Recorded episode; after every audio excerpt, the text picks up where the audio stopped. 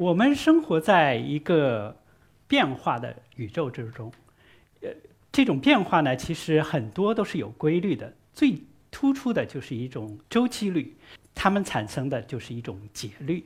比如说，我们在太阳系中，地球围绕太阳公转；呃，在地月系统中，月球围绕地球公转，而我们的地球产生的自转，这些都产生了节律。分别是年节律和月节律、日节律。研究的最清楚的就是昼夜日节律。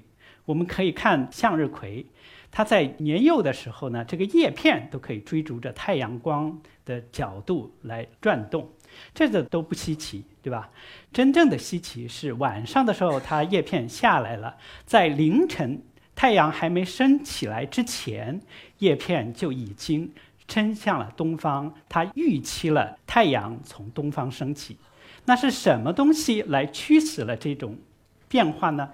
我们知道，植物没有大脑，没有神经，所以它不是这些通常所知的这种大脑的行为告知的。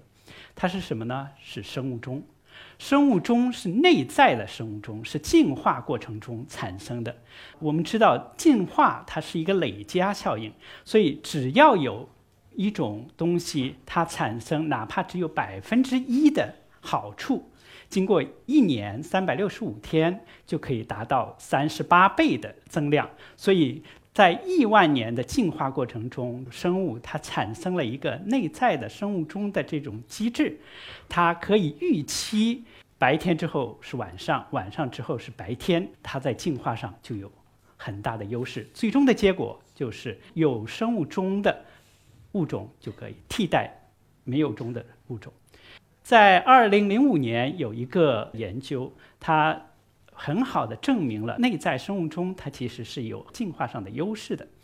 呃，大家可以看到，在一个二十四小时有昼夜节律的情况下，有生物钟的这个植物它长得最好，没有生物钟的这个植物其实长得不好。如果把这个环境变成二十二小时或者二十八小时的这样的长短周期的情况下呢，发现。只有内在生物钟是正好与外在环境正好吻合的情况下，这才是最好的情况。所以，只有内源和外源和谐的情况下，生物体才是最健康。我们有一些医学背景的人，大家都可能都知道，人体的生理很多指标都跟我们一天当中所处的这个时间点有关。比如说，在上午的时候，警戒性是最高的，注意力最集中。这个时候，对于学生来说，学习可能是最好的，甚至可能这个时候，呃，功课奥数难题都不是太困难。而对于下午呢，协调性是最好的，所以技术运动的话呢，可能出成绩是最好。而傍晚的时候，也许是跑马拉松是最好的。另外，再举一个例子，就是我们的血压。血压其实，在二十四小时的时候是变化非常明显的。在傍晚的时候呢，六点半，其实我们正常人的血压是最高的；而到半夜四三四点钟的时候，因为我们深度睡眠的时候呢，这个时候血压是最低的。然后早上清晨，当我们还没有起床之前。我们体内的生物钟告诉我们，哎，差不多要起床了。这个时候，我们的血压其实上升蛮快的。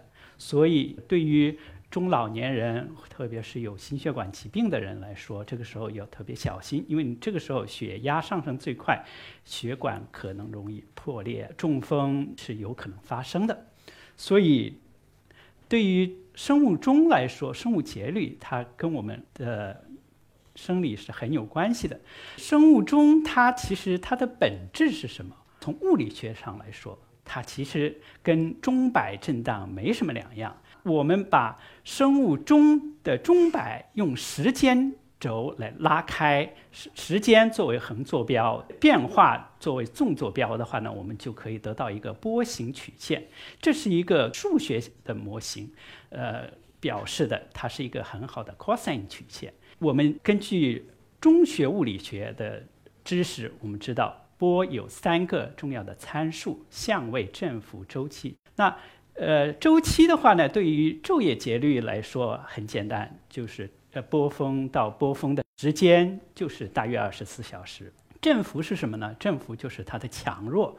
对于我们年轻人来说，它呃振幅比较大，所以我们的呃年轻人的那个生物节律比较强。对于很多老年人来说，生物钟的振幅会下降，生物钟就会变弱。相位是什么呢？相位其实就是把这个波按时间来平移，也就是说，这个波峰所处在时间点的位置。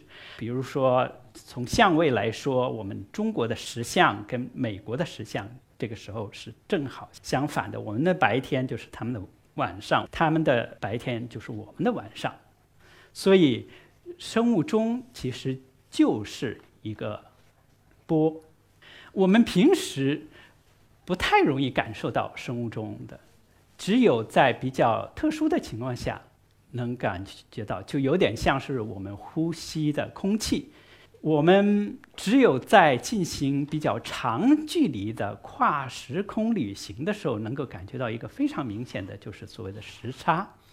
比如说，从呃欧美过来的客人来到北京开会，他们的生物钟要适应的话呢，就有一个所谓的时差。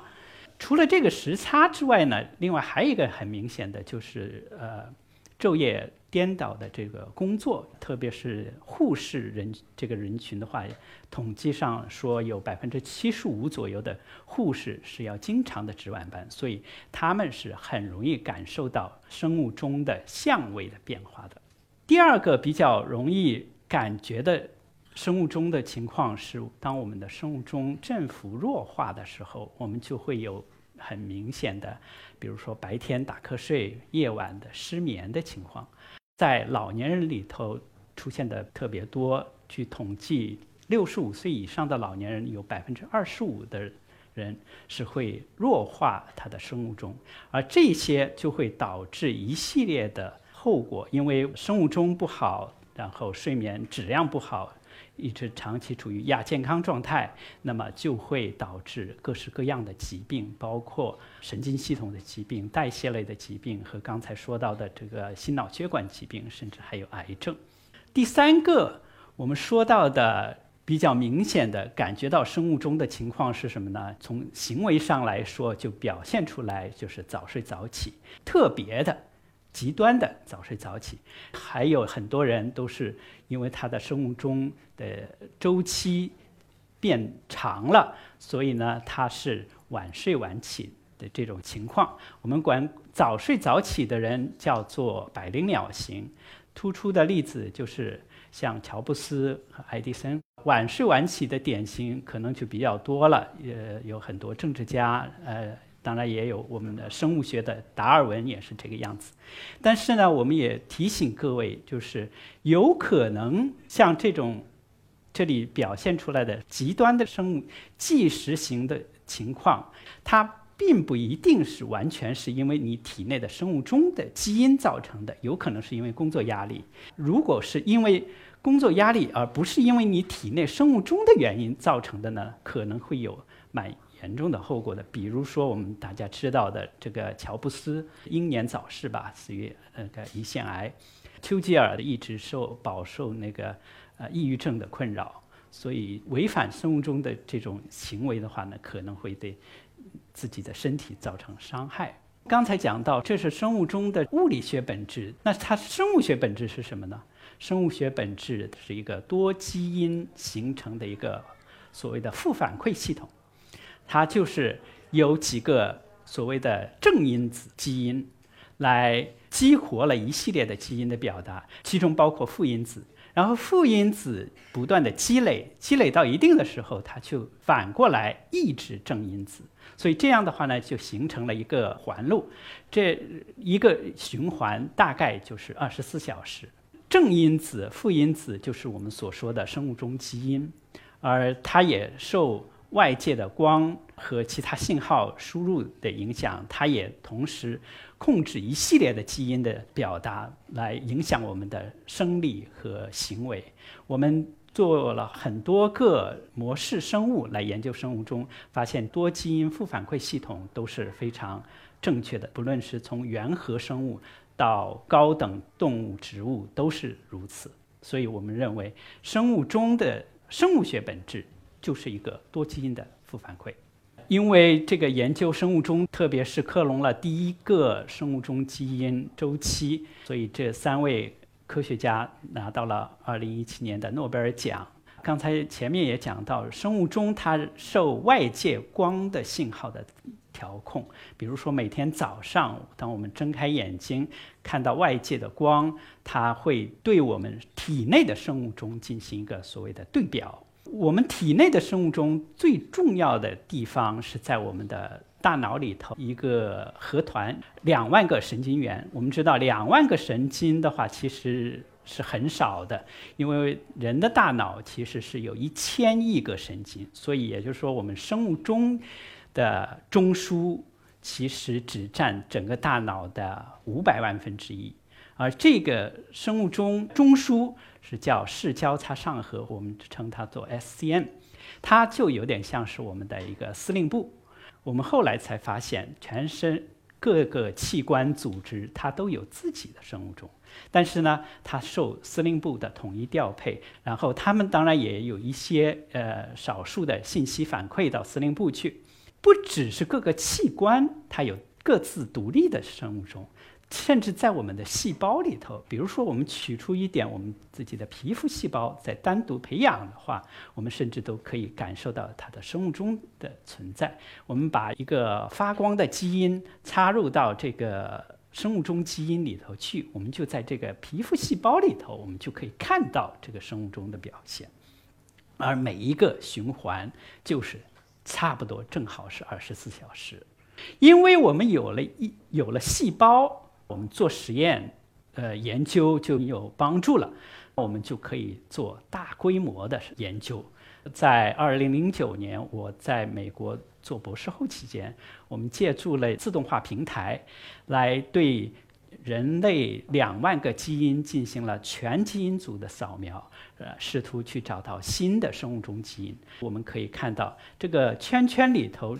中间的这些是当时已知的这个生物钟基因，而后来这周边的这一些跟它有一些关联的这些，都是我们通过这个全基因组扫描的办法找到的。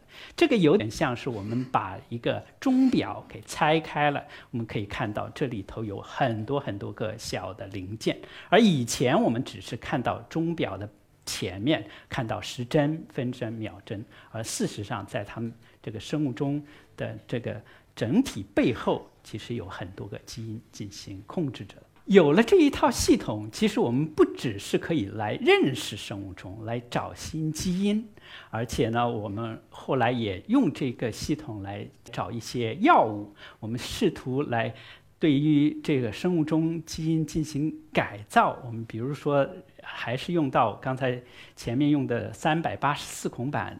来做这些实验，也就是说，我们做一个实验就可以做三百八十四个不同的条件，所以这样的话呢，大规模的筛选就是成为了可能。所以在我们去年的时候呢，发表了一篇文章，就是我们找到了一个化学小分子药物，它能够很快的对生物钟的这个相位进行改变，甚至可以把它进行昼夜间颠倒。大家可以看到，这红色的这个线是把原来的这个相位一下子给颠倒了十二小时。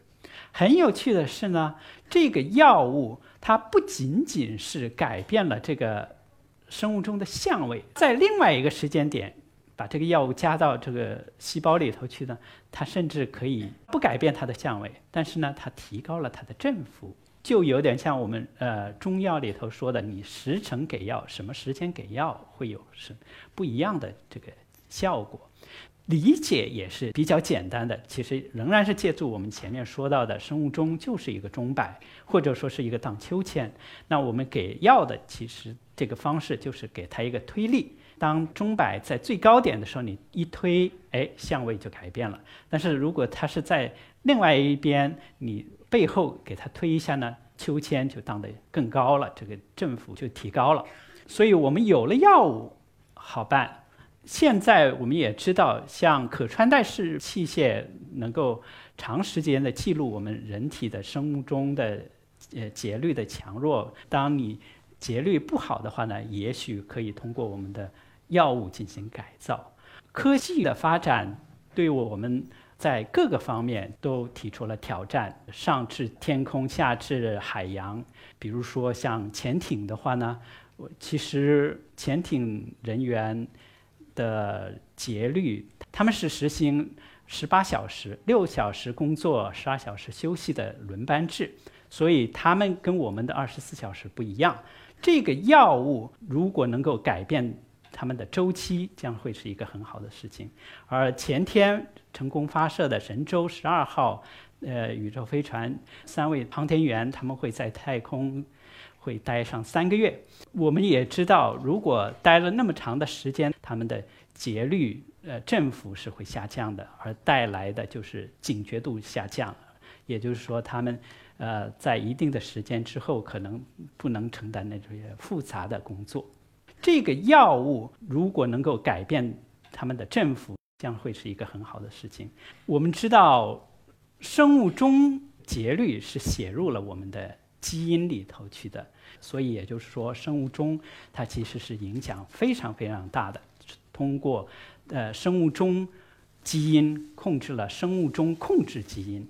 来进行表达。我们根据这个呃结果来对应我们的各个器官，它大概是最活跃的时间。这个有点像我们中医里头的这个子午流注的图，当然不是完全的啊吻合，但至少这个概念是是在这里头的。我们的生物钟它其实是影响着我们全身的。《吕氏春秋》也告诉我们，圣人不能为时而。能以适事实，也就是说，我们是适应这个生物钟的运行规律。呃，当然，如果我们真的是一定要挑战我们的生物钟，特别是也许我们体内的生物钟已经啊失调了、坏了，我们也仍然有办法可以用药来对大家进行这个生物钟的调。但是也有一些少部分人，他是因为体内的生物钟基因的问题，也许你不需要吃药。现在已经有办法可以来检测你体内的生物钟基因是不是坏了。也许你你的周期就是长的，那你就可能你就是晚睡晚起型的，没有关系，你仍然是健康的。但是呢，如果不是的话呢，可能就得来调。谢谢大家。